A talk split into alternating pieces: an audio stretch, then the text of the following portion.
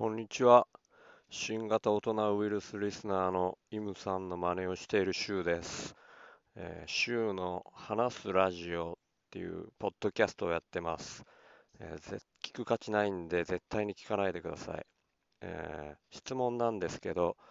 え著作権について、え何か考えられることはありますか？深掘って考えられることがあるようであれば、放送コードキリキリのことを教えてほしいです。お願いします。はい、シュウさんありがとうございます。もう、もう絶対聞いてください、もうみんな。絶対聞いてください。えーということで、著作権については、いや、これ相当難しいですよね。なんか、むめちゃくちゃ難しいと思ってます。えーと、で、まず僕、著作権の前にオリジナリティについての考えがあって、まず、僕、真のオリジナリティなんてものはこの世に存在しないっていう、まず思ってますと。うん。で、えっと、例えばじゃあ、えっと、音楽で言うと、誰も聞いたことない音楽を作るんだって言って作った曲って、大体誰かの何か作ったものの組み合わせでしかないんですね。で、本当に何も、えっと、影響を受けてない音楽を作るんだってなると、まずその8ビートとか、シャッフルとか、あの、だって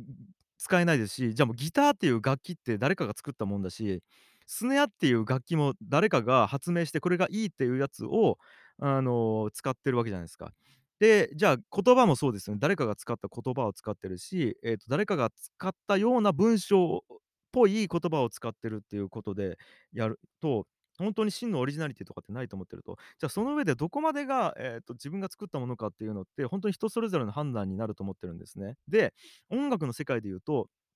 あの、あよく言われてるのが、2小節以上同じだったら、あと、これは盗作って見なされるっていうのって言われてるんですけども、実はあれ都市伝説で、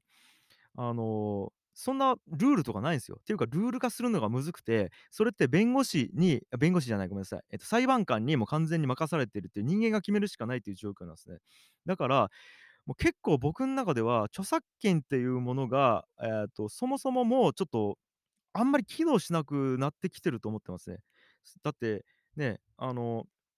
あれもそうじゃないですか。なんかこう、DJ とかってじゃあ、人の曲かけて盛り上げてるってなってくるんですけど、じゃあ DJ で、えっと、価値がないかっていうとそうじゃないし、でもじゃあちゃんとね、著作権で払えてるかというと、多分ちゃんと管理できてないという状態じゃないですか。だから、ここは結構、その、もう社会に著作権を管理するっていうことが限界が来てて、